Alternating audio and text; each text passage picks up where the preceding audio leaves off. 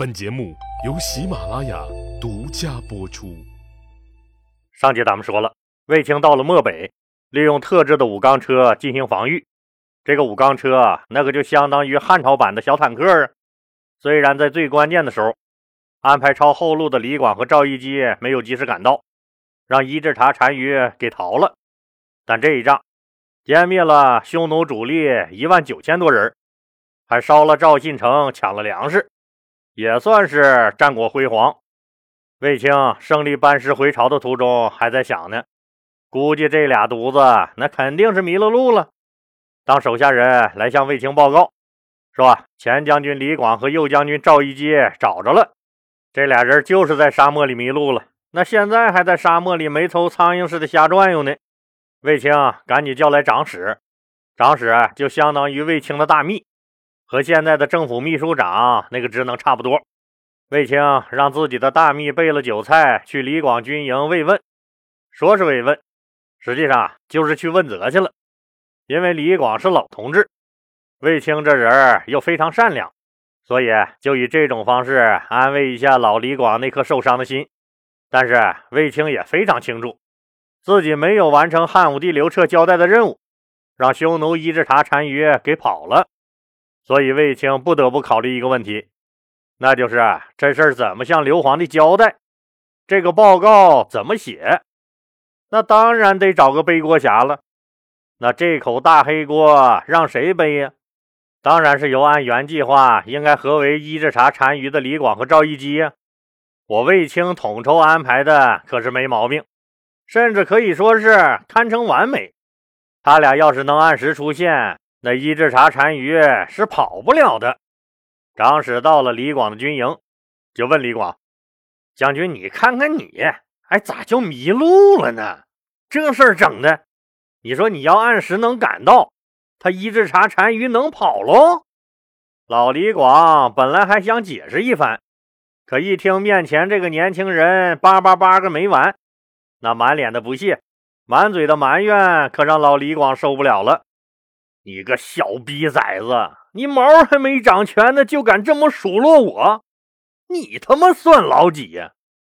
气愤的老李广一句话没说，直接甩袖子就走人了，留下了在风中张着嘴凌乱的长史。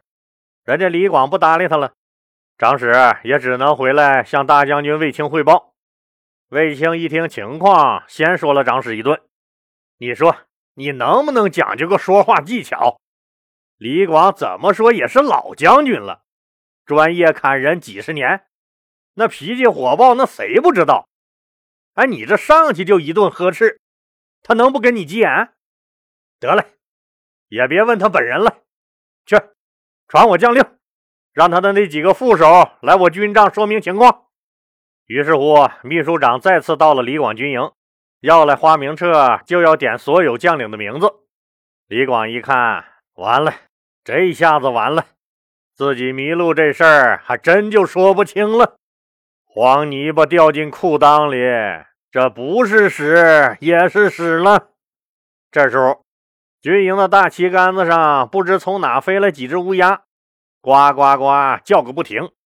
老李广嘟囔了一句：“这他妈一天天的，日了鬼了，叫你妈个头一叫！”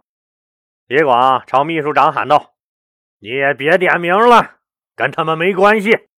部队迷了路是我的错，我跟你去见大将军。”李广说话算话，但是谁也没有想到，这个悲情将军、落寞的英雄，却把自己逼到了生命的尽头。李广来到卫青的军营，他的一些部下不放心，也跟了来。当李广缓缓走向统帅军帐的那一刻，所有人都惊讶地发现，这个身经百战、勇猛无比的将军，此刻头发斑白，英雄的身躯掩饰不住满眼的寂寞和悲凉。所有人都默默地注视着李广。就在李广将要进入卫青的大将军军帐的时候，他突然转身，面对着跟来的那些个他的部下兄弟们。无限悲凉地说：“我十几岁就参加对匈奴作战，历经大小七十余战，这次我有幸跟随大将军参加这次对匈奴的决战，可是大将军却把我调往东路，路途本就绕远，又迷了路，这就是天意呀！我今年六十多岁了，已经吃不消这些刀笔小吏的审讯了。就在大家还在愣神的时候。老将军李广突然拔出剑来自刎了。黄昏下，远处的天际被晚霞涂抹的一片血红，老将军的鲜血也染红了脚下的沙漠。勇武英雄、义气英雄、落寞英雄、悲情英雄，这是李广留给战场最后的背影，也是他毕生经历的注脚。李广为人豪爽清廉。得到的赏赐全部分给部下，自己从来不往兜里揣。平时就和士兵们一起吃饭睡觉，做了四十多年两千担的高官，家里却没攒下多少财产。他和匈奴在大沙漠里战斗的那些年，沙漠里时常找不到水，一旦在困境中找到了水，士兵没有全喝上，他就不先喝。士兵们没有都吃上干粮，他从来不先进食，所以他深受士兵的爱戴。当李广自杀的消息传出去以后，李广部队的兄弟们全都痛哭流涕。当消息传到更远时，天下的老百姓，不论认识还是不认识他的，不论年老还是年轻的，都为他流泪默哀。决战结束了，英雄谢幕了。这世界我来过了，沙漠又把我带走了。如果来世重生，我仍然是那个不老的传说。秦时明月汉时关，万里长征人未还。但使龙城飞将在，不教胡马度阴山。盛唐的著名边塞诗人王昌龄一点不吝啬对他飞将军李广的赞誉。这首诗的意思就是说，依旧是秦时的明月，汉时的边关，征战长久、绵延万里的将士不回还。倘若攻取龙城的卫青和飞将军李广他们还健在，绝不会让匈奴南侵的铁蹄跨过阴山。可能您要说了，李广在这地儿和匈奴人打了一辈子的仗，怎么会迷路？当然了。这个问题，老李二十年前就想过。虽然我和很多研究历史的朋友们探讨过这个问题，记得一次小型研讨会时，我们几个人还专门把这个作为一个讨论的话题。但结论是不好下的。有阴谋论的说法，支持阴谋论的理由有很多，也有这单纯就觉得应该是迷了路的说法。老李希望这事儿单纯就是迷了路了。否则，按阴谋论的说法，飞将军李广死的就没那么磊落了，大将军卫青的形象也就没那么高大了。当然了，在沙漠里这迷路是很正常的，因为没有参照物，风沙一来更是东西南变。别说李广会迷路，就是土生土长在沙漠里的匈奴人也会迷路。这不，例子马上就来了：匈奴一只茶单于被卫青打得狼狈逃窜。按说他应该最熟悉沙漠了吧？可是他居然也迷路了，在外面转悠了十几天，也没找到回家的路，害得大家都以为他死了。结果右路离王已经自立为大单于了，没想到他又找回来了。看看，匈奴人也是会在沙漠中迷路的，所以李广和赵一基迷路也是很正常的。前将军李广死了。右将军赵一基因为贻误了战机，被判了死刑。还是原来那老一套，交钱赎人。赵家人交了钱，朝廷放人。赵一基从此就成了一名无官无爵的老百姓了。李广自杀的消息，他的儿子李敢是后来才知道的，因为这时候他正跟着骠骑将军霍去病在去干匈奴左贤王的路上。霍去病胆大心细。虽然几次大战杀了很多的匈奴人，但匈奴人对他都很服气。霍去病统战工作做得极好，笼络住一堆的匈奴铁杆粉丝。他非常清楚，在大沙漠中和匈奴人作战，出身大漠的人无疑最有优势。所以这次最关键的漠北之战，霍去病带的将领一多半都是匈奴人。当然了，你想用这些人，必须得能 hold 得住才行。要不你让他们打自己的同胞，没准儿人家几句匈奴家乡话交流完，直接就在战场上起义了。但霍去病根本就不怕，他这次大胆启用了曾经都是他的俘虏的匈奴人作为主要将领，比如说曾经是匈奴勾王的高不什，匈奴阴唇王的傅禄之，匈奴楼团王的伊吉轩，匈奴王爷赵安基，以及以前长期在匈奴生活的汉人赵破奴。汉人将领也就带了那么几个，右北平郡太守陆伯德。北地都尉魏山，还有两个校尉，一个就是李广的儿子李敢，另一个是徐自为。您看看，这里匈奴人占了很大一部分，这还只是封侯级别的高级将领，底下的士兵也有不少的匈奴人。您说霍去病的统战工作是不是做得极为出色？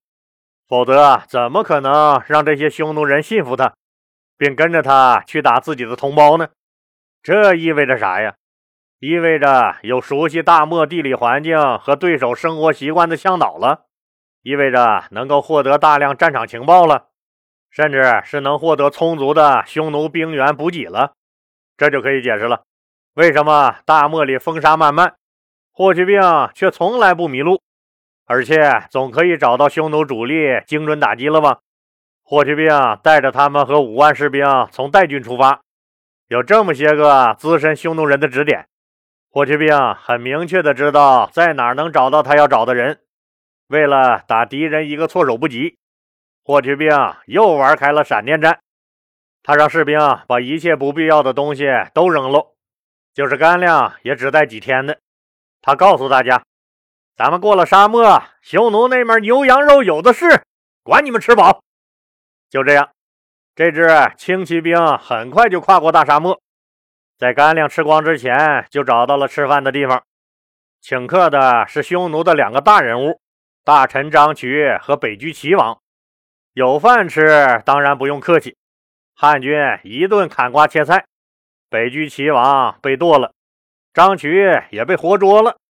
在饱餐了一顿以后，霍去病下令，大家收拾收拾，马上出发。还是。只带几天的干粮就行，前边还有饭馆。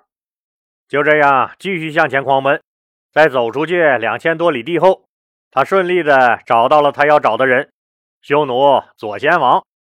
这左贤王可了不地，他的地位仅次于匈奴的大单于，他手下的人马和战斗力那也是相当的牛逼。不过后来左贤王在回忆录中说，如果来世投胎。他肯定避开和霍去病这尊瘟神生在同一个时代。霍去病就像一条猎狗，总能嗅出猎物的藏身之地。打仗的过程就不用说了，霍去病还是一如既往的猛。匈奴人见了这个克星，又是直接萎了，被一通王八拳打了满脑袋包的左贤王和伊稚茶大单于一个套路，那就是关键时刻不管不顾，一个人跑了。因为逃得匆忙，逃得狼狈，左贤王的大旗和战鼓都被汉军缴获了。霍去病当然要的不是这个，好不容易碰上猎物，霍去病当然是死咬着不放。于是，当卫青在西边追着匈奴单于满沙漠跑的时候，霍去病也在东边追着左贤王不放。他率军越过离侯山，渡过公驴河。在左贤王背后，砖头瓦片、大砍刀的一通砸，左贤王可就郁闷坏了。他从东面跑到西面，霍去病这个狗皮膏药就从东面追到西面，甩都甩不脱。这一路上，霍去病又抓了屯头王、韩王等三个匈奴王，还抓了左贤王文武两套班子里的，你像什么将军、相国、当户、都尉了这些高级领导干部八十三人。反正这么说吧，基本上把左贤王政府里的高级干部一网给打尽了，杀死和俘虏的匈奴士兵那就更是天文数字了，七万零四百四十三人。汉军则损失了一万来人。妈呀！匈奴那种游牧民族，咱们知道，本来就人少，因为要放牧牛羊，所以每户还不能住得太近喽。因为牲口要互相争夺草场和水源，游牧的这种方式注定它的聚集区就不能太大。如果是十几万人一起放牧，大家想一下，是不是饿死的概率是比较高的？而且游牧民族因为他的各个小部落、小聚集点都飘忽不定，今天还好好在这儿呢，明天草场上的草被吃光了，拔起帐篷就换地儿了。匈奴大单于税收不上来。还没法祭考勤，连开会都找不着人。您说这种情况下，人家匈奴人把七万多精壮汉子聚在一起容易吗？叫你霍去病可好，一窝就给人家给端了。这事儿是不是多多少少有点欺负人的意思？反正到此为止，匈奴的主力部队基本上都被干的差不多了。那接下来霍去病又干出了哪些留名青史的事儿呢？咱们呢，下集接着说。